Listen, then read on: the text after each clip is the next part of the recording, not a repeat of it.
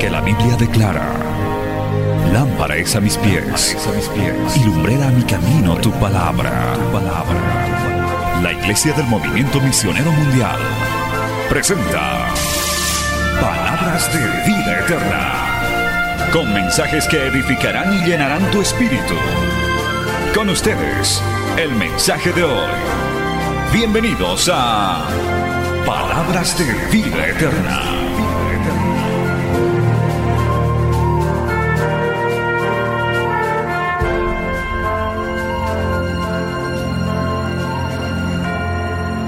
En ese ambiente de unidad el Señor se goza, se manifiesta, obra, toca corazones. Ezequiel capítulo número 3. ¿Cuántos dicen gloria a Dios? Versículo 16. Ezequiel capítulo 3, 16. Saludamos a los amigos, hermanos que están conectados a través de los medios de comunicación. ¿Cuántos levantamos nuestras manos para saludar a todos los que están oyendo por radio, viendo por internet, por televisión, que también están gozándose en esta actividad? Y leemos con la bendición de nuestro Dios Todopoderoso. Versículo 16 de Ezequiel. Y aconteció que al cabo de los siete días vino a mí palabra de Jehová diciendo, Hijo de hombre, yo te he puesto por atalaya a la casa de Israel. Oirás pues tú la palabra de mi boca y los amonestarás de mi parte. Cuando yo dijere al impío, de cierto morirás, y tú no le amonestares ni le hablares, para que el impío sea percibido de su mal camino, a fin de que viva, el impío morirá por su maldad, pero su sangre demandaré de tu mano.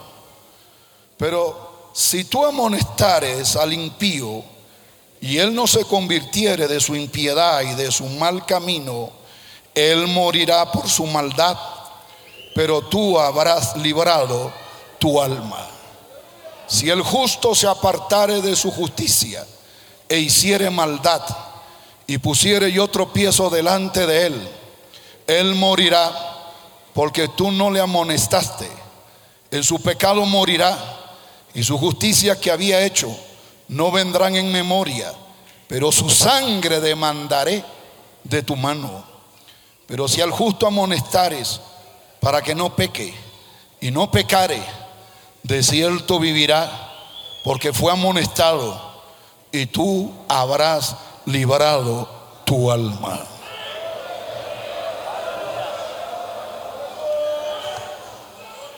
Vamos a hablar bajo el tema Atalaya cumple tu misión.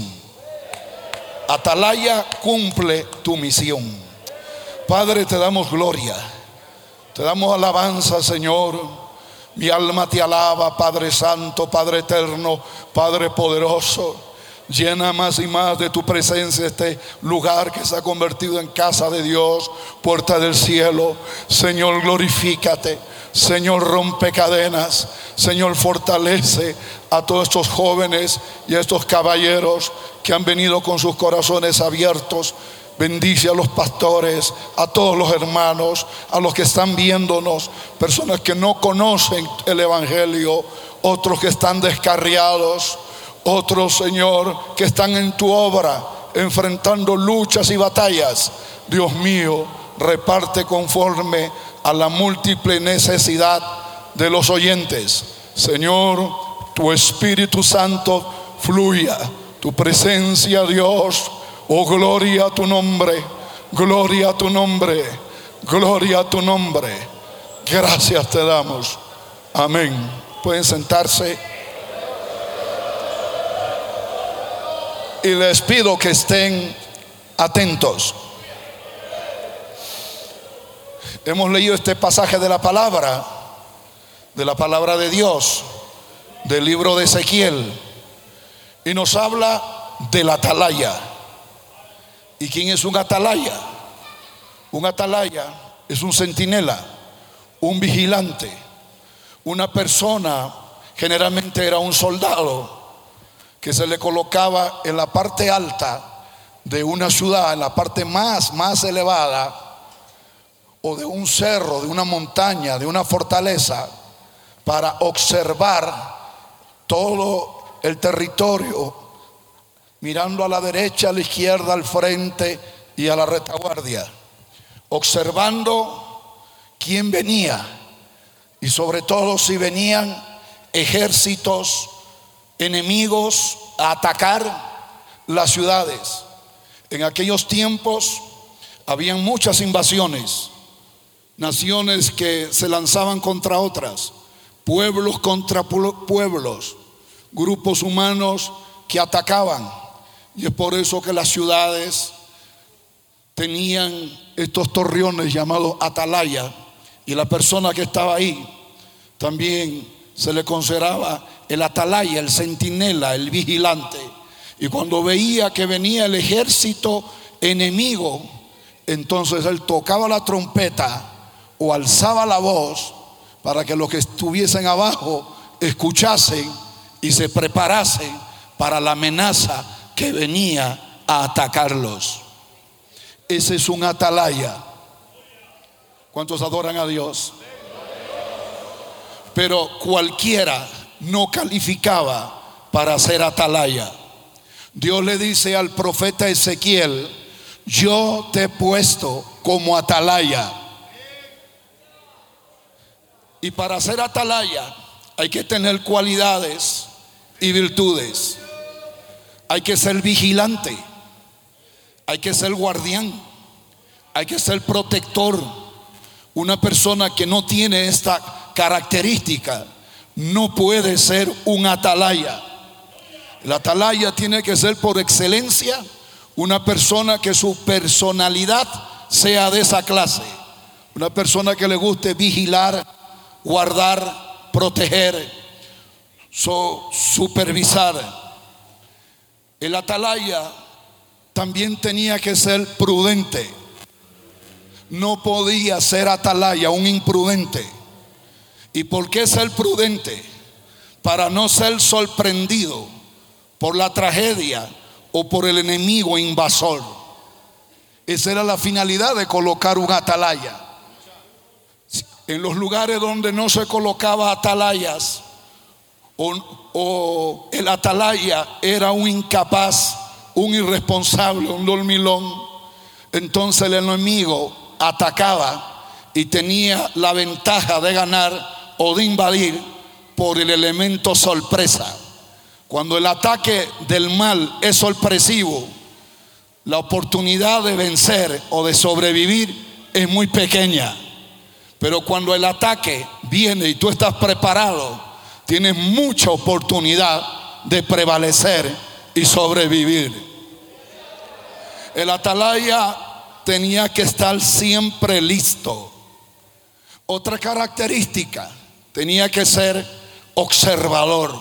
Se le colocaba allá arriba para estar con los ojos bien abiertos y tenía que estar mirando todo el panorama, mirando hacia la diestra, hacia la izquierda, hacia adelante, hacia atrás, porque el enemigo podía atacar desde cualquier lugar, desde cualquier flanco.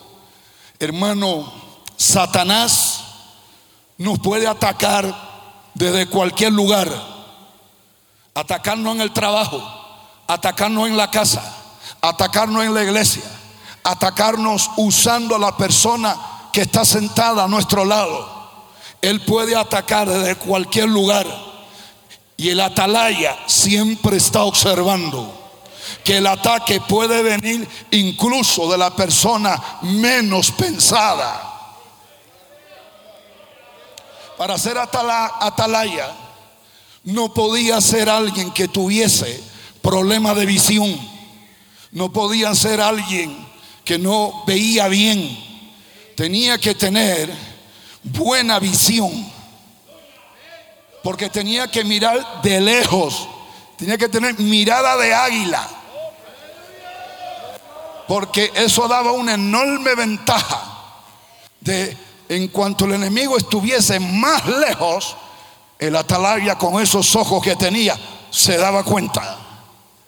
No podemos ser atalayas del Señor si no tenemos visión espiritual, si no tenemos los sentidos espirituales desarrollados. Hay quienes son ciegos o medio ciegos espiritualmente y no ven lo que tienen que ver y no se dan cuenta de lo que tienen que darse cuenta. Son muy ingenuos. El atalaya tenía que tener discernimiento. Es decir, que estando en esa torre, mirar de lejos y poder distinguir si lo que venía era una oveja o era un lobo. Si lo que venía eran ejércitos aliados o amigos o ejércitos adversarios y enemigos. El atalaya no podía equivocarse. Imagínense que él se equivocaba y decía, abran las puertas, son nuestros amigos. Y los que entraban eran los invasores. Eso sería una catástrofe. No podemos ser atalayas si no tenemos discernimiento y no nos damos cuenta quién es quién y no somos observadores, no nos fijamos, no analizamos, somos muy confiados, somos muy superficiales. Hay que abrir los ojos. Estamos en tiempos en los cuales el enemigo quiere destruir, el enemigo quiere aplastar. El enemigo quiere destruir tu familia, quiere destruir tu matrimonio, quiere destruir a tus hijos, quiere destruir tu iglesia, quiere destruir tu presbiterio, quiere destruir la obra de Dios, quiere destruir la nación. Necesitamos atalayas que tengan buenos ojos, que no sean medio ciegos, que no sean de visión confusa. El que no tiene discernimiento, hermano no se da cuenta que le está abriendo los brazos a los lobos y a los que son gente confiable, gente fiel, los margina, los arrincona.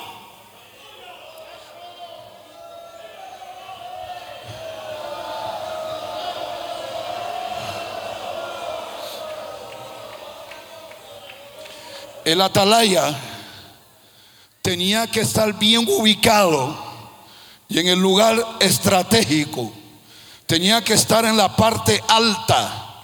Usted sabe que a más altura uno ve más. Si usted está en el primer, en el segundo nivel, mira hasta cierta distancia a su alrededor. Pero si usted sube a un tercer nivel, va a mirar más todavía.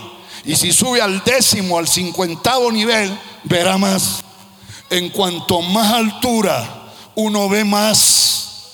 He ahí por qué es necesario que la atalaya tenga estatura espiritual.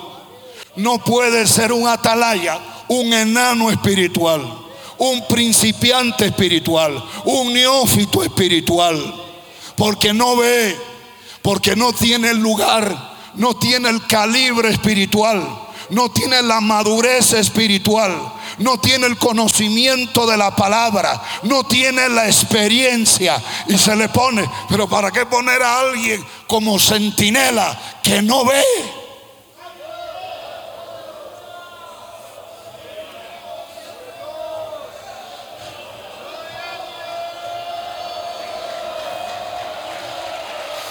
El atalaya está en la parte de arriba y el atalaya tiene la ventaja de ver lo que los que están abajo no pueden ver.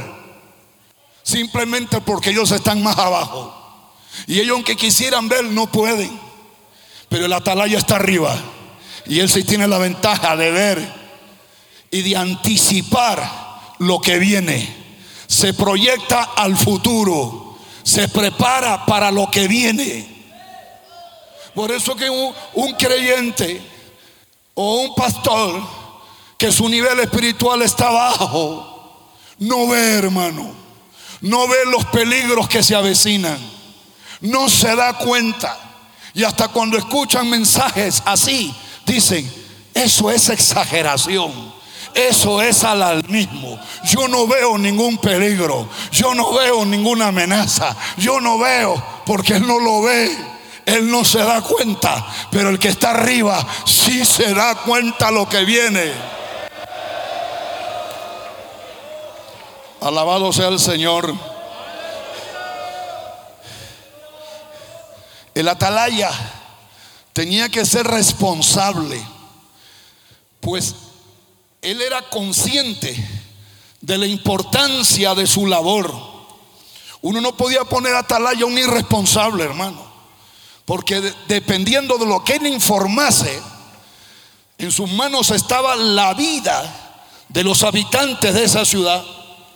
Si el atalaya era un irresponsable, un abandonista, un negligente, entonces no cumplía su función, el enemigo llegaba y hacía una masacre, violando, matando, quemando, destrozando. Entonces no se podía darle una responsabilidad tan importante, tan determinante a alguien que no tiene la seriedad suficiente para estar en esa posición. Tenía que ser alguien muy responsable, que supiese que su trabajo es muy sagrado. Nosotros los pastores somos atalayas. Las almas se pierden. Las almas están engañadas por la fuerza del mal. Dios ha puesto una responsabilidad enorme, enorme en nuestras manos.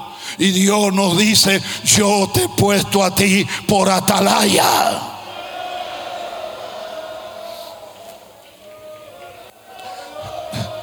Alabado sea el Señor. Alabado sea el Señor. Alabado sea el Señor.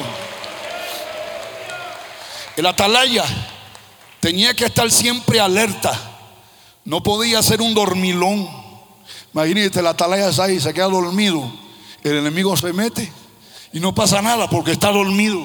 Es un dormilón. El atalaya tenía que estar, ser una persona firme y estable. Su, su, general le decía, anda ya a esa torre y ahí es tu lugar. El atalaya no podía ir allá y decir, ya me aburrí, ya me cansé, me voy a mi casa, me voy a otro lugar. No, tenía que estar firme en ese lugar.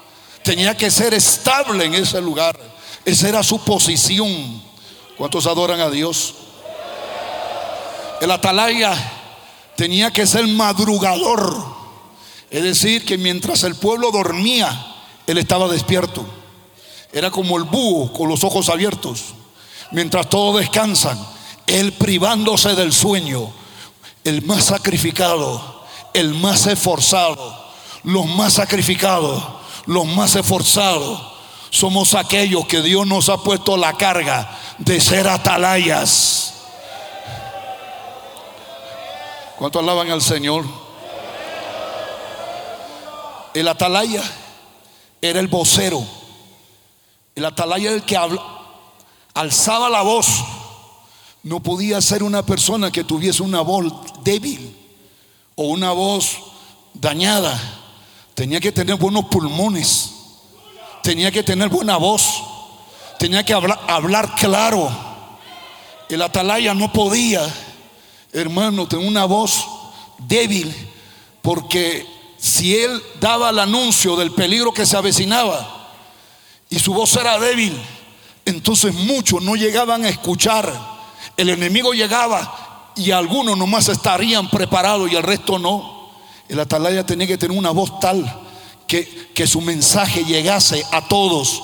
Esa era la finalidad del atalaya, que todos escuchen, que todos oigan, los jóvenes, los ancianos, las mujeres, los ricos, los pobres, todos tienen que oír el mensaje. Y el mensaje tiene que ser un mensaje claro. No podía ser un, un mensaje confuso, un mensaje equivocado no podía confundirse, no podía equivocarse. Un hombre de Dios, un siervo de Dios, un pastor de Dios, un predicador, como dice ahí el texto, alguien que testifica, tiene que dar un mensaje claro. un mensaje que todos lo entiendan, que todos lo comprendan, que todos lo reciban, para que todos tengan la oportunidad de prepararse, de apercibirse, de arreglarse, de pararse firme, de sobrevivir, de vencer al ataque de las tinieblas.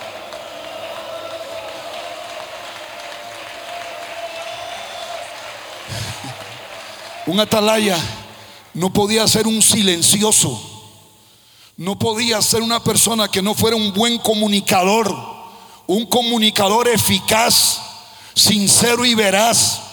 No se podía poner de atalaya a alguien que, que diese una información distorsionada, una información cambiada. El atalaya tenía que decir objetivamente lo que veía lo que el mensaje que recibía, así como lo recibía, igual tenía que darlo. No podía cambiarlo, no podía alterarlo. Él no podía decir, bueno, no, no le voy a decir a, la ciudad que vienen, vienen como 10 mil soldados, 10 mil caballos, porque se van a asustar, se van a alarmar. No, él tenía que decir las cosas como son y no podía ponerse a pensar qué efecto pudiese causar. Él tan solamente es el atalaya, el que transmite lo que ve, lo que oye, exactamente como lo ve. Nosotros como atalayas del Señor no podemos cambiar el mensaje. No podemos distorsionarlo. No podemos desfigurarlo. Tenemos que hablar las cosas claras. Tenemos que hablar las cosas con realidades. No podemos hermano, desfigurarlo, endulzarlo, transformarlo. No es que la gente se pueda afectar, es que la gente se pueda asustar, es que la gente se puede incomodar. El atalaya tenía que dar el mensaje claro. No podía ser una persona hipócrita. Tenía que ser una persona sincera, que lo que veía salía por sus labios. ¿Cuántos adoran al Señor? Si no, no, si no tenía esa voz, tenía que tener una herramienta, un instrumento, una trompeta. Y esa trompeta tenía que estar lista, afinada. Y él tenía que saber tocarla, porque habían diferentes tipos de, toque de trompeta o de sonido de trompetadas. Habían sonidos de trompeta que eran convocatorias para fiestas, sonidos que eran para para marchar o para avanzar. Sonidos que era para convocar una reunión, pero habían sonidos de trompeta que el pueblo lo entendía, que ese mensaje hablaba de peligro, hablaba de amenaza, hablaba de que viene un ataque, hablaba de que hay que inmediatamente tomar la espada, tomar el escudo, porque el enemigo viene a destruir. Entonces el atalaya que tiene el instrumento. Ahora no usamos la trompeta, ahora usamos esta palabra poderosa. Esta palabra poderosa. Hay que saberla tocar, hay que saberla predicar, hay que saberla difundir. ¿Cuántos adoran al Señor? Y una de las finalidades principales de ser un atalaya era advertir a tiempo para que uno pueda prepararse y librarse de la tragedia. En cuanto antes el atalaya se daba cuenta de la amenaza que llegaba, entonces el pueblo tenía muchísima más oportunidad de poderse salvar. Un mensaje a tiempo. Uno tiene que dar el mensaje, no luego de que ya todo está acabado. No, luego de que ya todo está destruido. No luego de que ese matrimonio ya se hizo pedazos. Ya luego de que los hijos se han descarriado, se han monalizado. Ahí recién llega el consejo, la orientación. Un mensaje cuando ya la persona ya se ha muerto. ¿Para qué sirve? ¿Para qué sirve la medicina si el enfermo ya pereció? ¿Para qué sirven los bomberos si ya se incendió el edificio? ¿De qué sirve? ¿De qué vale?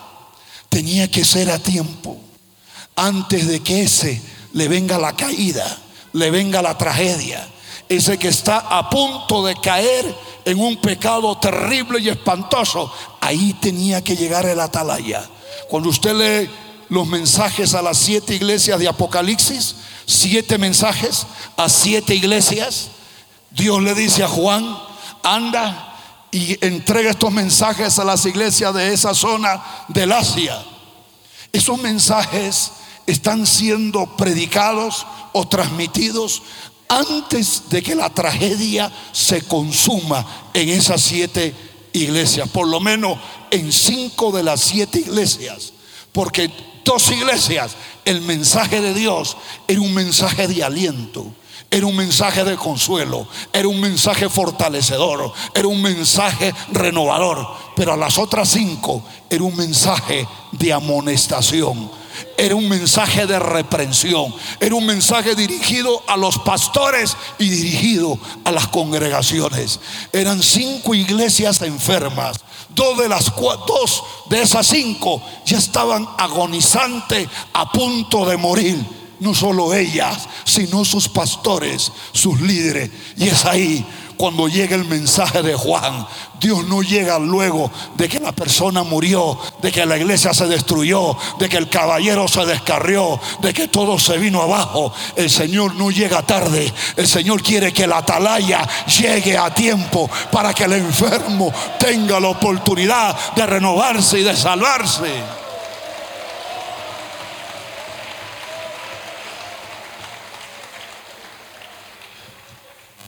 El Señor le dice, le dice a Ezequiel, aleluya, le habla a este hombre de Dios y le dice, hijo de hombre, yo te he puesto por atalaya a la casa de Israel.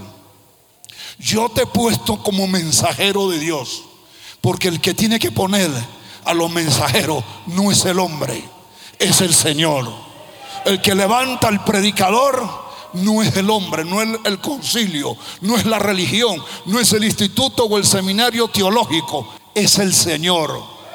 Ahora vemos un, cristianismo mundanalizado, corrompido, destruido. Y, y gran culpa de esa destrucción, de esa ruina, es que los atalayas principales, que eran los sacerdotes, los pastores, los predicadores, no funcionaron. ¿Sabe por qué?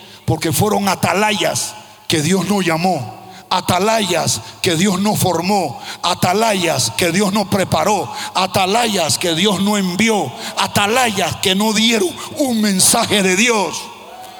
Pero Dios le dice a Ezequiel, yo te he puesto a ti por atalaya.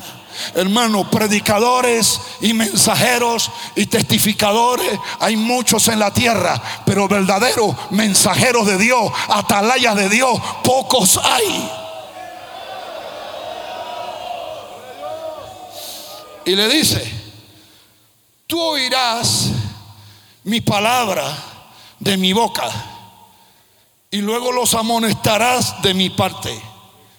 Porque uno para ser atalaya de Dios, mensajero de Dios, primero tiene que recibir el mensaje de Dios. Tiene que tener, tiene que ver, tiene que oír lo que Dios quiere que vea y se oiga. Si el mensajero, si el predicador, si el que proclama, el pregonador, no tiene esa comunión con Dios, puede dar un mensaje, puede dar una enseñanza, puede dar un estudio, pero no es un mensaje de Dios. El mensaje de Dios es un mensaje que Dios se lo da que Dios se lo muestra, que Dios se lo revela. Primero uno lo recibe, porque el predicador no puede predicar lo que él cree, lo que él se imagina, lo que a él le gusta, lo que él supone, lo que él eh, se le acomoda. El mensajero de Dios tiene que dar lo que Dios le dice que dé. Tiene que hablar lo que Dios dice que hay que hablar.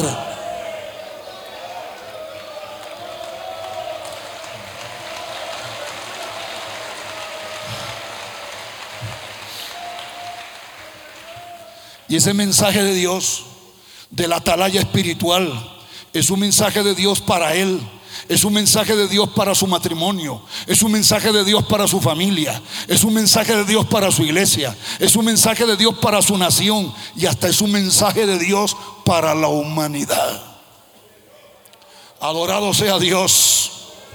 Alabado sea Dios. El atalaya del Señor debe ser capaz de distinguir, de visualizar, de divisar las catastróficas y horrendas amenazas que vienen como una monstruosa avalancha para atormentar, destruir, matar, condenar al mismo infierno. El atalaya estaba ahí, allá arriba, mirando. La gente abajo día está el atalaya, el centinela. Él nos va a avisar cuando viene la muerte a querernos llevar, cuando vienen las tropas, los ejércitos a querer incendiar. El atalaya tenía esa función. Y Dios dice, Dios le dice al atalaya, cuando yo dijere que viene la muerte sobre el impío, y tú no le dijere lo que viene sobre él, yo demandaré la sangre de esa persona de ti. El atalaya, es verdad que también el atalaya daba buenas noticias. Cuando venía, por ejemplo, alimentos, venían eh, tropas a ayudarlos, el atalaya daba la voz y daba las buenas noticias, el pueblo saltaba, el pueblo se gozaba, abrían las puertas y entraban los soldados repartiendo trigo, repartiendo carne, repartiendo medicina, trayendo auxilio y socorro. Porque nosotros los predicadores y los hijos de Dios también tenemos que dar ese mensaje. Mensaje de aliento, de esperanza, de consuelo.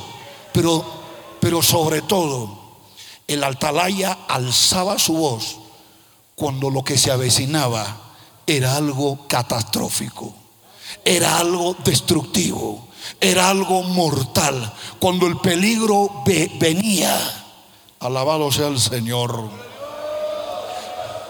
Un atalaya espiritual tiene que estar preparado, tiene que estar mirando, tiene que estar observando.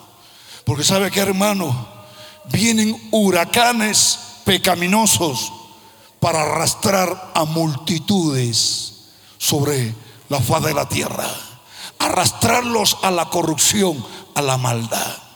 Los atalayas espirituales de estos tiempos nos estamos dando cuenta que viene algo terrible, hermano. Vienen unas oleadas de corrupción, de libertinaje sexual, de perversiones. Vienen, hermano, cosas como nunca antes en la historia. Vienen legiones de demonios, príncipe las tinieblas, atacar con una fiereza descomunal a la iglesia de Jesucristo. Vienen, hermano, desastres preapocalípticos de toda clase. Prepárense. Vienen terremotos, vienen sequías, vienen inundaciones, vienen pandemias, vienen muchas guerras, vienen revoluciones, vienen conflictos, cambios climáticos, cosas que nunca se, han, se habían visto en el pasado. Por la fuerza y la magnitud viene mucha tragedia por diferentes partes del mundo. Los atalayas que estamos allá arriba, eso es lo que estamos viendo, estamos observando. Y le decimos a la iglesia, le decimos al pueblo, le decimos a la humanidad, prepárense, porque viene algo terrible sobre la tierra, vienen desastres naturales, las potencias de los cielos van a ser conmovidas. Señales en el sol, la luna y las estrellas. Señales en el ámbito político. Señales en el ámbito social. Señales en el ámbito religioso. Señales en el ámbito espiritual. ¿Cuántos adoramos el nombre del Señor? ¿Cuántos adoramos al nombre del Señor? Renacidos para dar testimonio y es por eso que estamos dando testimonio de lo que estamos viendo como atalaya. Vienen cosas terribles sobre la tierra, sobre las naciones.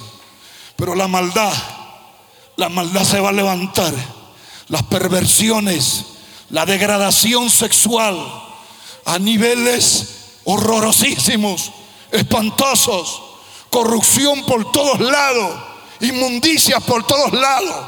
Y las iglesias y las congregaciones no van a ser la excepción, porque Satanás sabe que le queda poco tiempo y él sabe que la manera de mantener el control es teniendo a la gente amarrada con las cadenas del vicio y del pecado.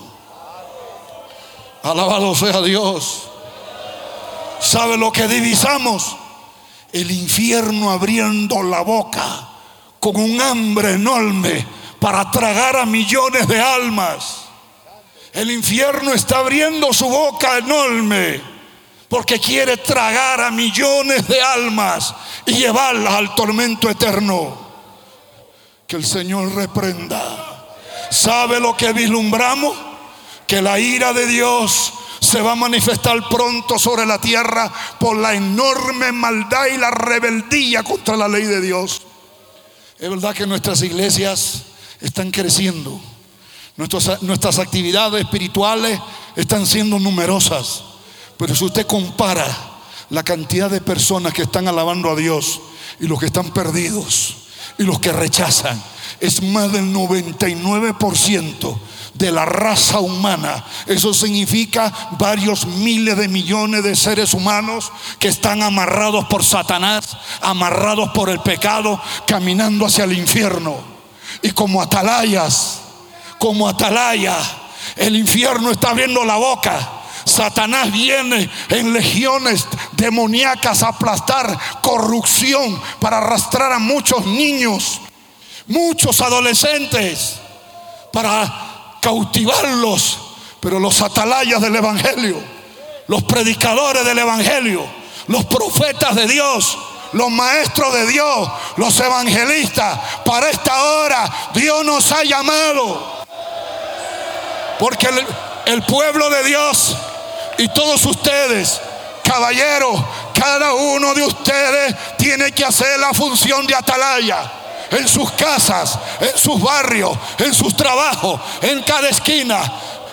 Si son profesores, si son policías, si son agricultores, si son comerciantes, los pastores del púlpito, porque lo que venimos venir, yo le digo hermano, yo veo venir desastres naturales terribles y espantosos. Alabado sea Dios. Alabado sea Dios. El atalaya cuando venía a venir la tragedia y la desgracia, alzaba la voz para decirle a las almas, la muerte viene, la tragedia viene, la destrucción viene. Prepárense.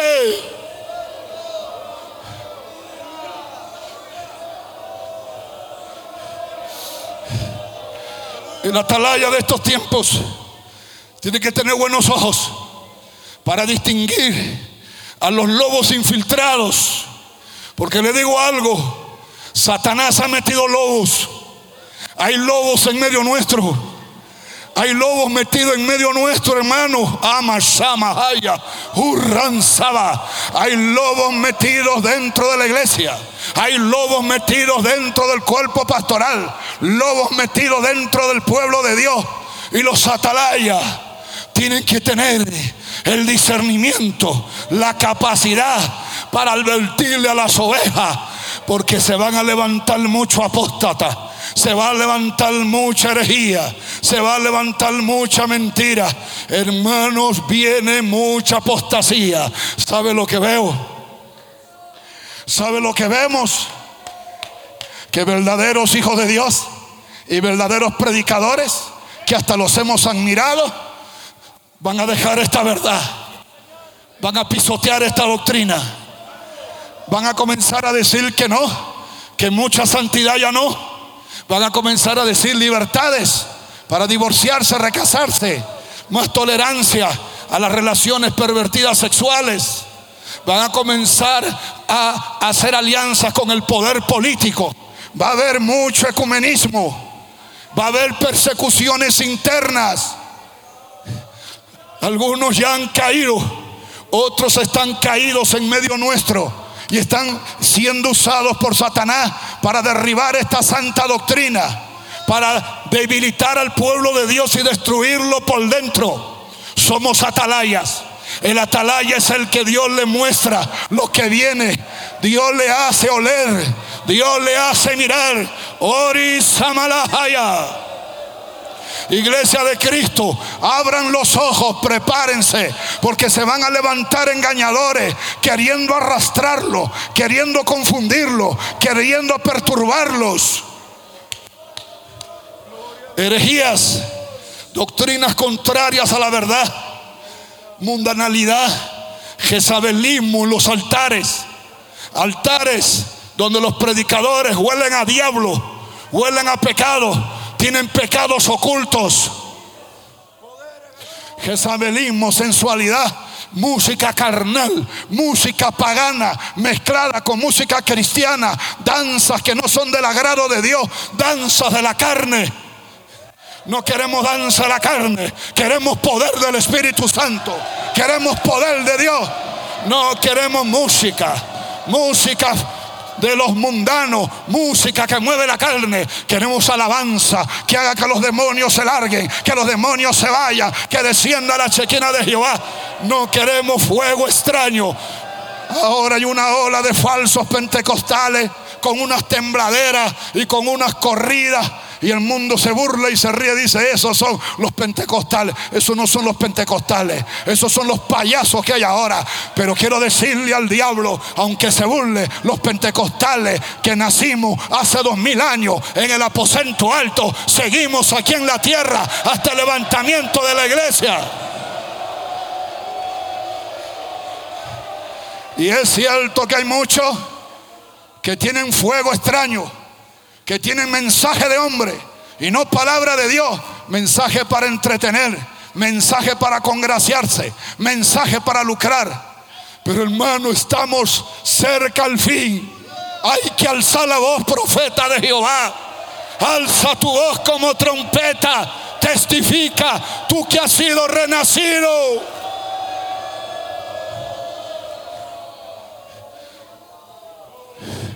Se avecinan persecuciones internas pastores persiguiendo a otros pastores, reverendos persiguiendo a otros reverendos, obispos persiguiendo a otros obispos, presbíteros persiguiendo a otros obispos. ¿Y sabe a quién van a perseguir? A esos pastores, a esos creyentes que aman la sana doctrina.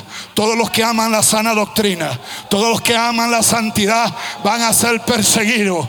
¿Sabe lo que, lo que sucede? Satanás quiere quitar la santidad de la iglesia, la santidad de los altares, la santidad de los ministerio. ¿Sabe por qué? Porque Satanás sabe que si la santidad se va, Dios se va.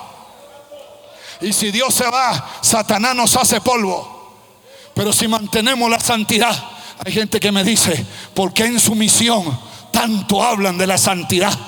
Santidad y santidad y sana doctrina y santidad. ¿Sabe por qué? Porque nuestro Dios es tres veces santo.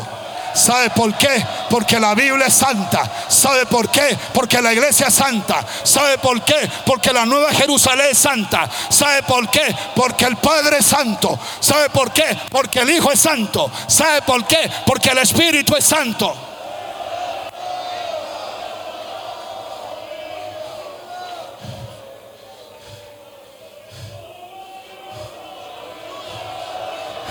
Lobos metidos en medio nuestro que sutilmente quieren cambiar la doctrina, enseñando que la santidad externa no es tan importante. Enseñando que no hay que fijarse en eso, ni hay que jugar eso. Oiga lo que dice el Espíritu Santo. Sin santidad nadie verá al Señor. Sé santo porque yo soy santo. Herejes que están declarando que la salvación no se pierde. La Biblia dice, sé fiel hasta la muerte y yo te daré, tiempo futuro, te daré la corona de la vida. La Biblia dice, el que perseverare hasta el final, este será salvo. ¿Sabe quién va a predicar la sana doctrina? ¿Quién va a profetizar? ¿Quién va a alzar la voz como atalaya? Los que han sido renacidos, los que realmente son hijos de Dios. Hay algunos que no quieren predicar, no quieren hablar estos mensajes. ¿Sabe por qué, mi amado pastor? Porque no son hijos de Dios, no son de nosotros. Cuando escuchan estos mensajes no se gozan, no se alegran, porque no son de nosotros, no tienen ese fuego, no tienen ese, ese volcán interno. Pero cuando el Espíritu de Dios viene sobre tu vida, cuando tú te has arrepentido de ser un religioso fornicario, un religioso adúltero, un religioso borracho, un religioso mentiroso, Cristo te hace libre. Cuando el pecado sale de tu vida, cuando uno llorando y gritando se arrepiente de todas las maldades, ¿sabe quién viene a entrar adentro? Viene el más grande atalaya de todos los tiempos, el Señor Jesucristo. Y ese atalaya es el que te pone de pie y te dice, abre tu boca y yo la llenaré.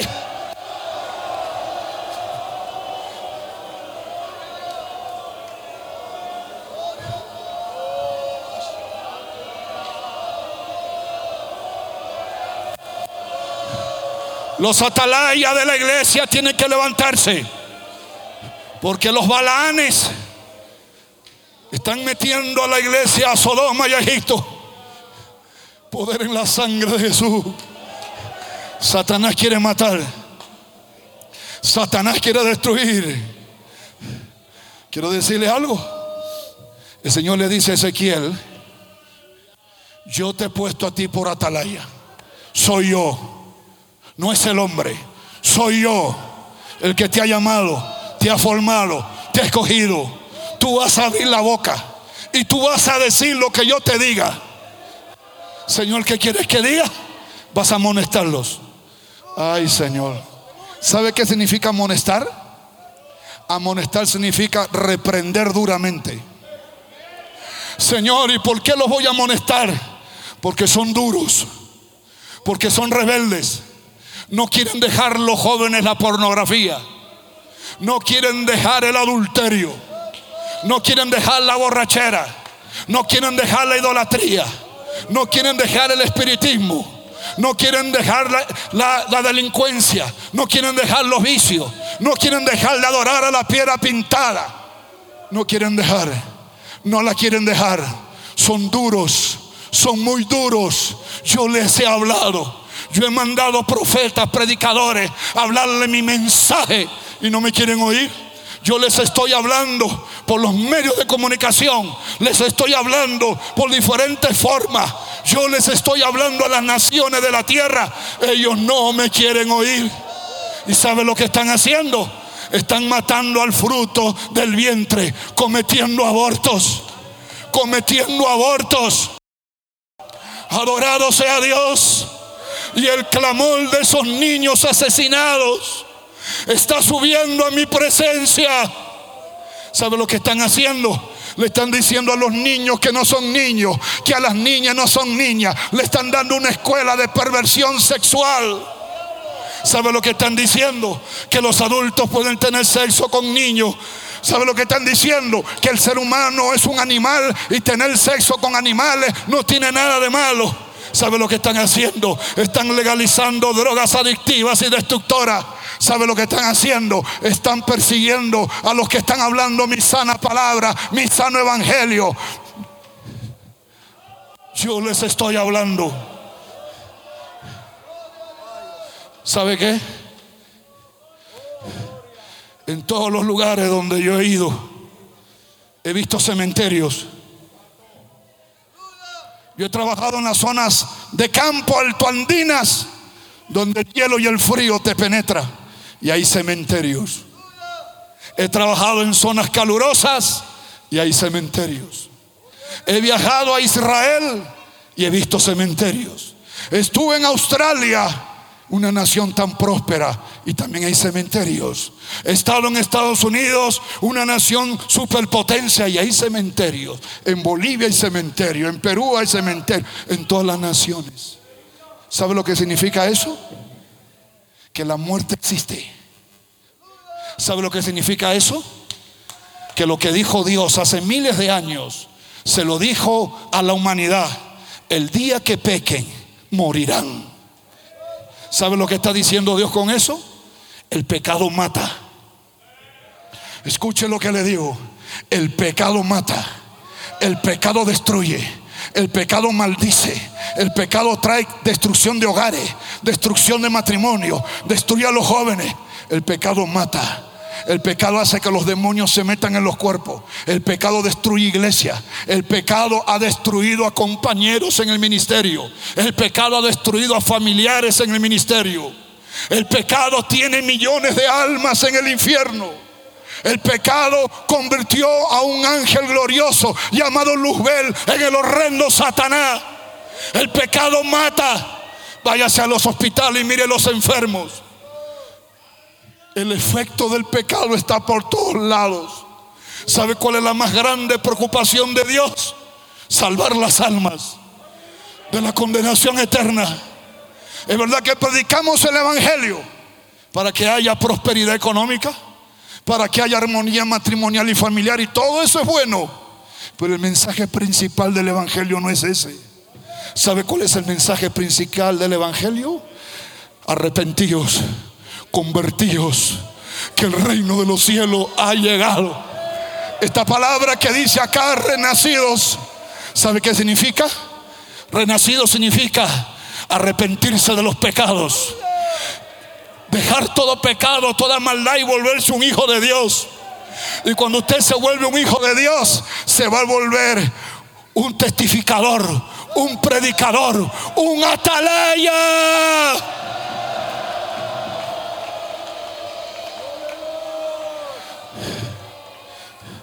Dios le dice a Ezequiel, vas a ir a Israel y vas a amonestarlos. Ezequiel sabía que amonestar es predicar duro contra el pecado. Lea, lea los profetas de la Biblia, Isaías, Jeremías, Ezequiel, etc. Hablaban duro contra la maldad y el pecado. ¿Sabe por qué? Porque el pecado mata. El pecado viene en caballería. Como el jinete del caballo amarillo del libro de revelaciones capítulo 6. Su nombre es muerte. Y el Hades, el infierno lo sigue. Es decir, que ese jinete mata a todos los que no son hijos de Dios. Y, el infierno se los traga. El atalaya, el atalaya del, del cielo dice a la humanidad, ahí viene, ahí viene la muerte, la maldición, el infierno. Prepárense, arrepiéntanse, dejen el pecado, dejen la maldad. ¿Cuántos adoran a Dios? Pero amonestar, amonestar es hablar fuerte, hermano. Amonestarle decir al borracho borracho, al drogadicto drogadicto, al violador violador, al hipócrita hipócrita. Y cuando usted habla claro, como buen atalaya, y le dice a la gente las consecuencias que le va a venir, usted sabe que la gran mayoría de predicadores no hablan del infierno, no hablan de las consecuencias del pecado, no hablan el mensaje más importante en estos 66 libros es de la salvación del infierno eterno.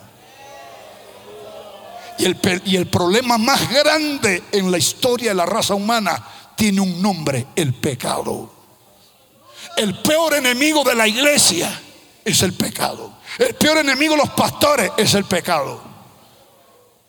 La gente no se va a salvar si no se arrepienten y como dice ese texto lema, si no somos renacidos, no somos nada, hermano. ¿Cuántos adoran a Dios?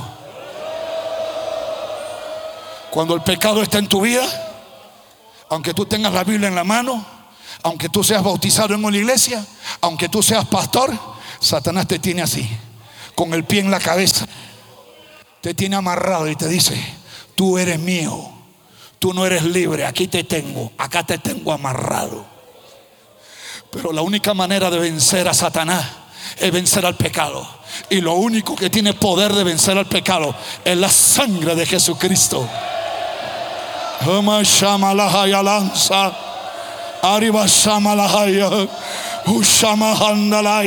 La sangre de Cristo tiene poder. Pero para que esa sangre te limpie del pecado, tú tienes que arrepentirte y decirle, Señor, yo quiero renacer.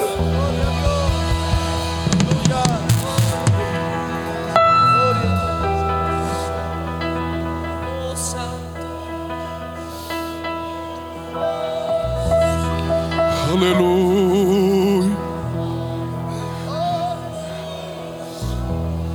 Ezequiel, hermano, cuando Dios le dice, anda, amonéstalos, tú eres un atalaya. Ezequiel dice, no, Señor, se van a molestar, me van a, a golpear, me van a encarcelar. Porque cuando usted amonesta, la gran mayoría de personas no recibe el mensaje, hermano.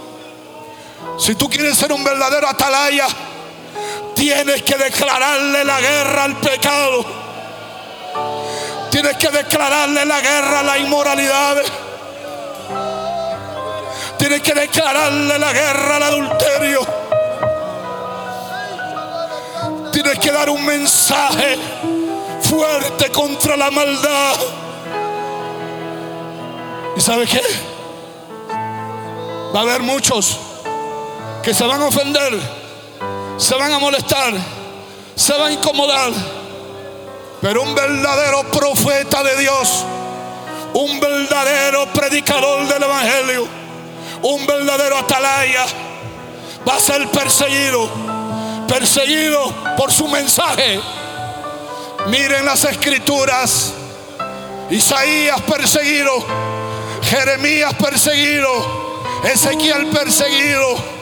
Juan Bautista perseguido, Pedro perseguido, Pablo perseguido, Esteban perseguido, Jesucristo perseguido. Eran golpeados, eran encarcelados, eran difamados, eran insultados, porque ellos testificaban como atalayas diciendo la verdad, diciendo de las consecuencias que vendrían si ellos no se arrepienten. Lo mataban. Al joven Esteban lo apedrearon, hermano. A Policarpo lo quemaron vivo. Y al príncipe los pastores. Al maestro de maestros. Al evangelistas entre evangelistas al apóstol, al profeta Jesucristo, al Hijo de Dios. Lo azotaron, lo crucificaron. ¿Sabe por qué? Por el mensaje que daba.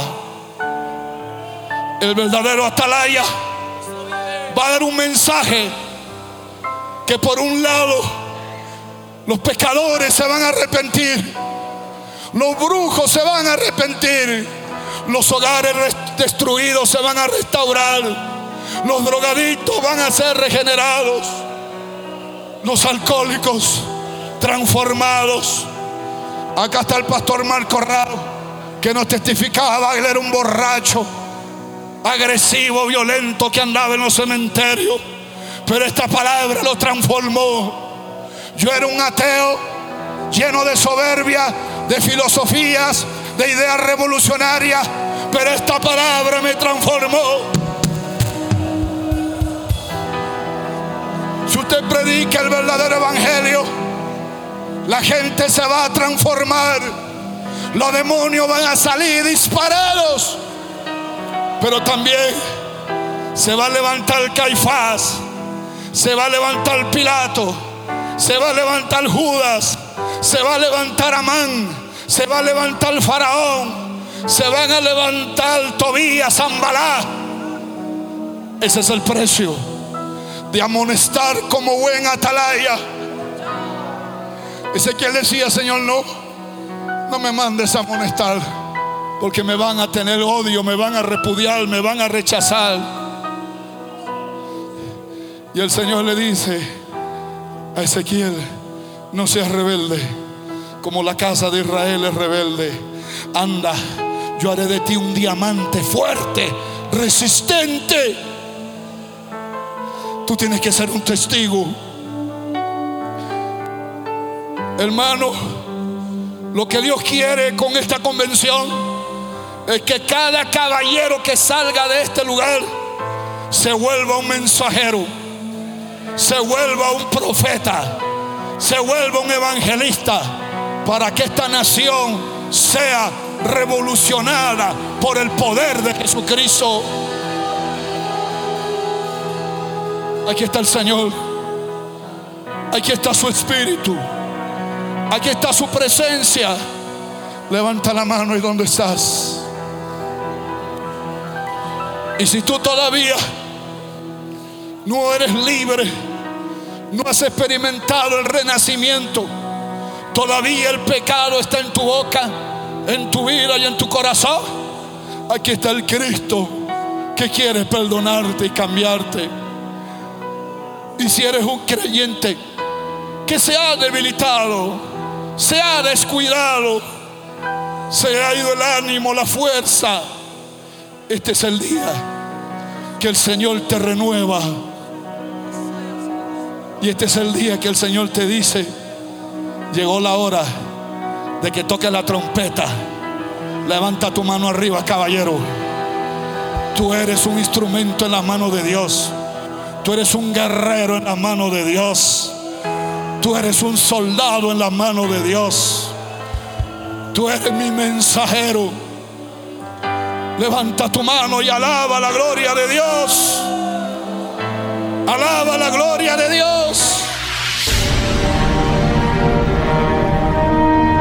Porque la Biblia declara, lámpara es a mis pies, a mis pies y lumbrera a mi camino tu palabra. tu palabra. La Iglesia del Movimiento Misionero Mundial tuvo el grato placer de presentar Palabras de Vida Eterna. Si el mensaje de hoy ha edificado tu vida y llenado tu ser, comunícate con los teléfonos de esta emisora. También para pedir una copia del mismo y compartir con otros. Esta fue una producción de la Iglesia del Movimiento Misionero Mundial. Gracias por tu atención. Hasta la próxima. Hasta la próxima. Hasta la próxima. Hasta la próxima.